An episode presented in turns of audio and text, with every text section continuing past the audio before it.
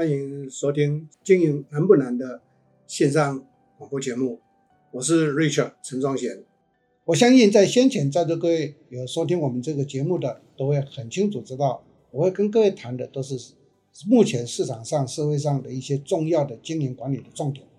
那我们今天选择的这个题目是要跟各位来谈一个对一个企业在现阶段跟未来我们会面对到的一些窘境，就是人的问题，我们如何因应这个来克服改善。所以我今天把这一个报告的主题呢，就定名为。善用内部创业，留住优质人才。之所以会准备这个话题，跟各位来做一些的呃聊天、谈谈跟分享，最主要关键是这些年来呢，我总是被很多的企业的老板啊、主管啊问到这个话题，老师要怎么样才能够留住一些好的人才？那现在人都很难找。说不会啊，他说怎么不会？我们公司人异动很快。看到是人才，可是没多久他又跑掉了。那到底你在一直当专业总经理或者在辅导人家，你都是怎么去做到人才的稳定度会比较高？我说哦，那这样的话，哎，提供给你们一个参考。那今天就是要跟各位来谈这一个话题：如何留住好人才。我在一九七零年代，在我主导的公司，我就设计了责任中心制。一九八零年代。我开始在台湾建立内部创业制。现在国内有非常多的零售流通业或者是一些的企业，通通采用我的内部创业制。所以在连胜，我们也有开这种课题。那这种课题呢，在学理上的名称就叫做 VU 制，叫做事业部制。那事业部制呢，是 IBM 所提出来的一个名称。其实事业部制的这个统称是现代的用词的，它的前身就叫做。责任中心制，责任中心制是 Peter Drucker 彼得·杜拉克在一九五四年出版的《Management》这本书里面，他有一个 chapter 谈到责任中心。他介绍责任中心，其实那是一个授权管理进入到分权管理的一种企业组织的设计的方法。那责任中心没有内部创业，可是它可以透过这个中心的啊团队，大家共同努力创造的利润之后。那创造出来利润再来分享，所以这个是责任中心制度。那责任中心制度呢，到了一九六三年的时候，啊，在日本被称为经营之圣的稻盛和夫，他在一九六三年在他所创办的京瓷啊，就是东京陶瓷这个被动元件赫赫有名的被动元件的公司呢，他就把责任中心制度呢重新 organize 一下，用在他的企业，所以就创造了阿米巴制。所以在座各位。听到这里，你就很清楚了。责任中心等于阿米巴，阿米巴制等于自主管理，所以责任中心制、阿米巴制、自主管理意思都是一样的。那在一九八六年的时候，那时候我主持了一个眼镜的行业，那我看到，因为老板，我在问老板的时候，你找我当总经理，要有什么需求期望？他就讲，我们要快速展店，来变成台湾第一大。我说好，所以就为了这个公司，我设计了两个制度。一个是职业发展体系，就是大量的自己培养汲取的这个干部跟主管跟汲取经验者。第二个就是把中心制度再加码变成为内部创业制。那内部创业制就是我们我首先台湾我首创这个用在什么？用在零售流通业，我们俗称连锁产业。所以我们每一个店的店主管对他主持的店都可以有。投资权，在座各位最大的变化是什么？这种分权管理的模式一倒下去，让这个公司短短的三年的时间里头，从六十个店涨到一百九十八个店，然后业绩翻了三十九倍。在座各位想一下，为什么会变化这么的大？答案是在还没有实施内部创业制的时候，或者是没有导进来中心制度的时候，我们的店主管通通都是怎么样？通通都是希望有更多的资源。来做好他的事情，所以总是像什么？像我的连锁总部要人，就会跟我讲说，报告总经理，四个人不够，我需要加一个人。那我也没有反对他，我只是说，哦，好，我来研究一下。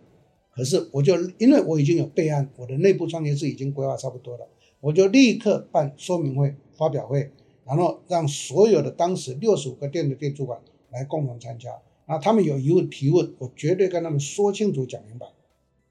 我只是跟他们讲一句话，让你们当现场的老板。台湾话讲，我拎做扁桃给，这个意思是什么？这个店就归你了，但是呢，我们来合伙。你对这个店，我们六四来投资，我总部总管理处支持你，连锁总部支持你，所以连锁总部占六十个 percent，你占四十个 percent。商品我连锁总部找好给你，你只要好好的经营你的店就好。然后呢，赚到的钱，假设赚到一百块的话，你们店先保留二十块，那其中十个 percent 是你店主管的，十个 percent 是店里面所有成员去分配。八十块钱我们两个合伙的人来分，所以你八十块八十个 percent 的四十个 percent，三十个 percent 是你店主管个人独享，四十八个 percent 是总部的。跟各位报告，当这个机制下去之后。原来跟我提出来要加人的这一些店主管，立刻一个多月后又回到总公司来，就跟我讲说：“嗯、呃，总经理想跟你商量一下，我能不能减少一个人？”我说：“太好玩了吧！两个月前你要跟我加人，两个月后你要告诉我要减人，那人员随你这样筛选的。”他说：“哎呀，不是啦，我这个我自己多辛苦一点，这个店一样可以 run 下去。其实我心里面有数，因为他减少一个人，假设薪水两万块的话，两万块钱的。”薪资费用，他就可以省下多少钱？如果用四十个 percent 来看的话，那就他就可以两万块钱的四十个 percent 的八千块，再加上他能够享受到的这一个二十个 percent 里头的十个 percent 的话，那不得了了，算一算将近一万块钱，他就可以拿到手。当这样机制下去的时候，每一个事业体的主管，他就会把那个事业体当成把那个单位部门当成为他的事业，个人事业。我可以告诉各位，这就是人性。是他的的时候，他管得非常的到位；不是他的时候，他是大锅饭。这个就是分权管理的价值。用这个方式就可以把优质的人力留下来，因为他可以当老板。时下的年轻世代有收听我们这样的 podcast 的朋友们，时下的年轻世代每个人都想要当老板，所以不懂的企业主呢，就忽略了这个重点。以为认为说，我提供一个工作场合，你来你就应该感恩我。告诉各位，绝对的错误。这个年轻的时代，他们现在的人生观是什么？叫做斜杠人生。什么叫做斜杠人生？意思就是说，他可能有做两个 business，两个事业，一个是他来你这边帮忙做，另外一个他还可以做他自己。那有些的斜杠的人生是变成，他就是一个独立个体户，他可以帮好几个事业去做，他就永远不会只是属于你。所以，在座各位，这个时代的年轻世代的这一种所谓进入社会，他的价值观跟呃从业观是这样的一个观念态度的话，你如何把优秀的人员留下来？这个是值得我们去醒思的。那刚刚我提到内部创业可以把好的人留下来，这是确实哦。呃，我辅导过或主导过的任何公司，当然我主导我就立刻强势推，我辅导我是鼓励建议他们推，有推。中心制度或内部创业制的公司，到目前为止都变成业界的前五大，甚至于前三大，全部都是。诶，这就很有趣了。那这里面要跟各位谈的第二个重点，我们如何把优质人力能够留下来？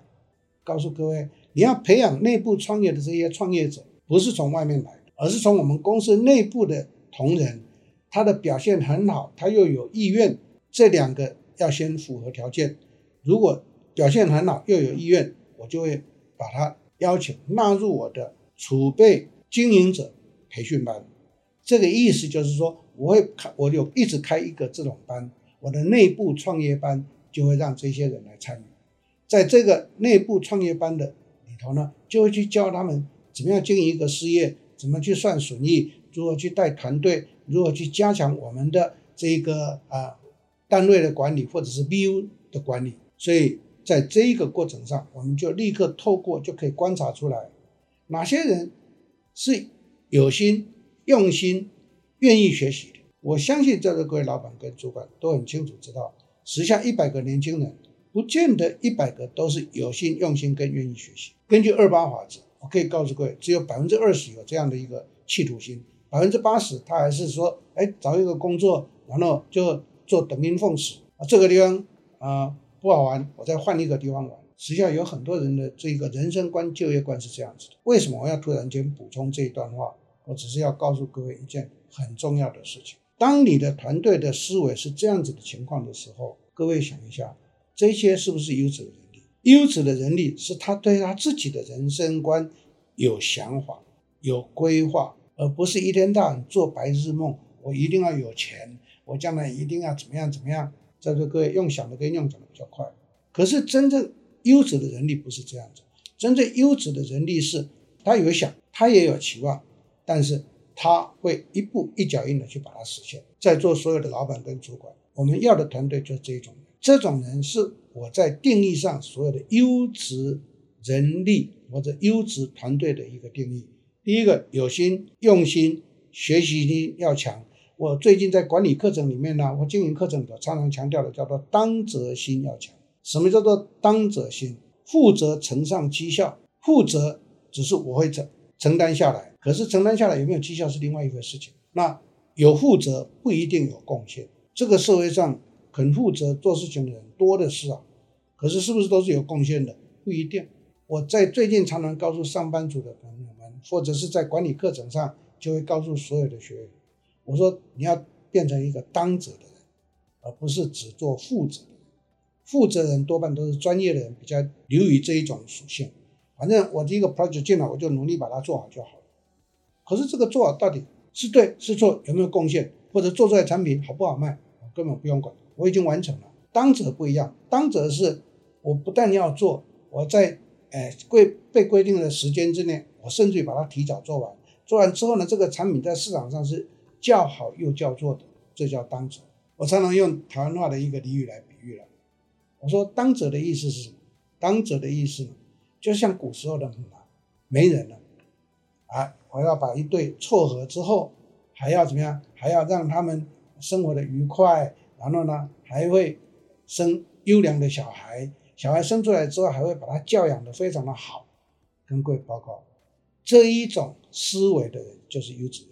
那一个企业是不是大家天生就会有这样的一个概念？少之又少。根据二八法则要告诉我们，只有百分之二十的人会有这样的想法。那百分之另外那百分之八十就完全不好吗？也不尽然。另外那百分之八十是，只要我们好心的、好好的去调教，这里面的百分之八十又会培训出来百分之二十的优质。所以对一个企业来讲，它有三十六个 percent 的优质能力。如果企业愿意在教育跟训练的培育上面下功夫的话，会有三十六个 percent 的优质能力。各位想一下，三十六个 percent 就三分之一强了。我曾经碰过一个老板这样问我：“老师，那有没有人团队人力都是百分之百的优质？”我说：“如果百分之百优质的话，你也会烦恼，因为每个人都那么厉害，就会相抗衡。所以在一个企业团队里头，要有一般般的员工，一般般的员工就是他很忠心，他很努力。”可是，他的企图心不是很强的，他就适合做一些基本的工作，那他就满足了。可能说，那难道他们不会有人生远大的一个期望吗？不会，他们只要过平稳的日子就好了。哎，企业的组合很有趣啊，有一群三十六个 percent 的优质人力，有一群一般般的人力，这样的组合就叫做什么？企业的组织团队。因为这些优质的多半都是主管干部了，那一般般的就是他的部署。你说所有人都是主管干部，那谁来做行政工作？所以在座各位不要期望说我的企业百分之百全部都是优质的人力，这种思维是错的。导致会引发这种想法的，那他的这个思维的开始的基础是在于说，我应该要让我的企业文化很好。各位这就对了，企业文化好就是一个企业组织的这一个价值观或者是习惯或者是习性行为是对的。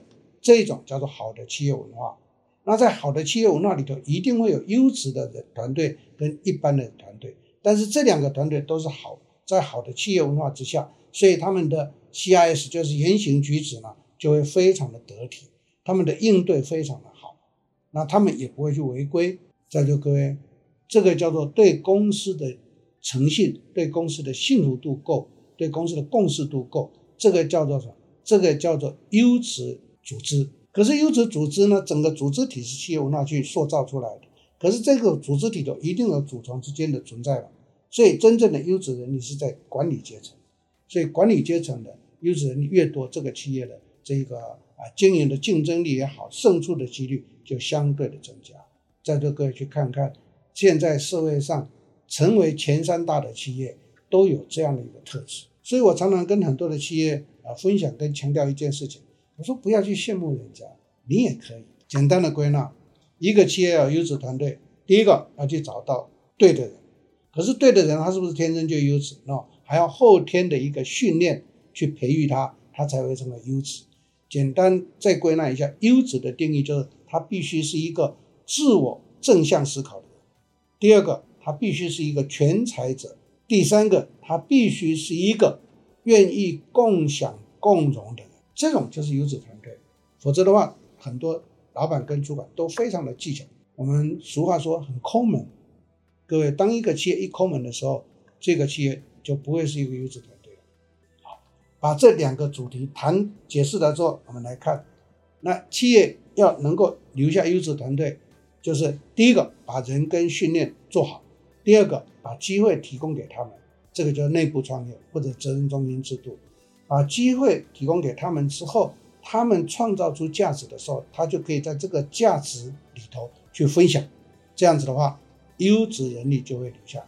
所以这是提供给各位一个参考。各位可以在啊这么多年来国内的连锁产业，为什么有些整个连锁发展很好？我讲的连锁发展嘛，不是加盟连锁，哦加盟连锁是加盟主自己独立的，然后来加盟总部。我讲的连锁体系发展很好，都是直营连锁。直营连锁为什么可以开出几百家店？这样子的一个凝聚是怎么来的？跟各位报告：第一个优质团队，第二个创造利润、共享利润。所以这样一来的话，当然好的人就会愿意留在这个地方，大家来共享盛举。这是今天这个主题呢，提供给各位朋友们一个参考，希望能够带给大家一些的帮助。那也预祝在座各位在未来的经营上更加的成功。我们今天这个主题就跟各位报告到这里。如果在座各位想要再知道更多的话，就继续收听我们 Podcast 里头很多很多的这一些的重点。谢谢大家，感谢正直集团的赞助，让我们节目能够顺利的播出。